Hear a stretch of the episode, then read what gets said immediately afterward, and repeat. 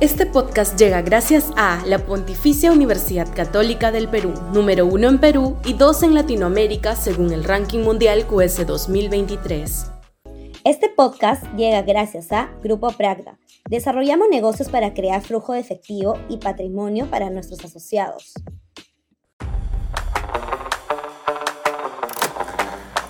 Fujimori hace política, el resto en nada. Sudaca, Perú. Buen periodismo. Unas declaraciones al paso, primicia del programa de Milagros Leiva del expresidente Alberto Fujimori, han alborotado el cotarro y generado decenas de interpretaciones alrededor del Fujimorismo.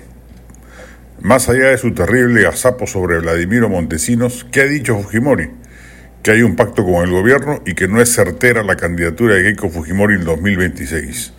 Lo primero ya se sabía, por evidente, y sobre lo segundo si hay pan por rebanar, porque o postula Keiko o el Fujimorismo va en alianza con otros partidos y cede la candidatura presidencial, lo que bien merece una discusión.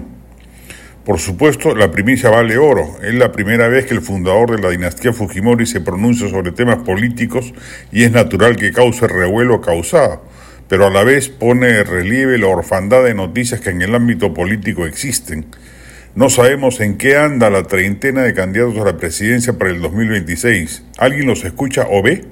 ¿Alguno marca la cancha, rompe los cánones tradicionales o establece parámetros que generen discusión? Obviamente el impacto de unas palabras dichas por Alberto Fujimori será incomparable, pero no es menor el asombro respecto de la nula presencia política del resto de actores.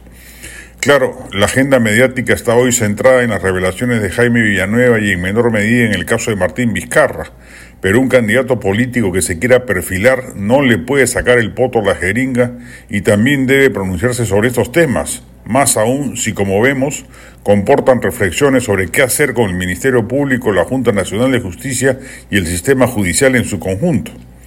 A este paso llegaremos a las próximas elecciones con la misma incertidumbre de siempre, con candidatos sorpresivos que suben y bajan en las encuestas por azar del humor popular, sin un basamento construido a lo largo de los años que aún restan para la campaña. Hasta en eso, Alberto Fujimori les ha dado una lección de sapiencia. En esta coyuntura hay que hacer política desde ya y no esperar los meses finales para recién comenzar a hacerlo. No hay pan para mayo.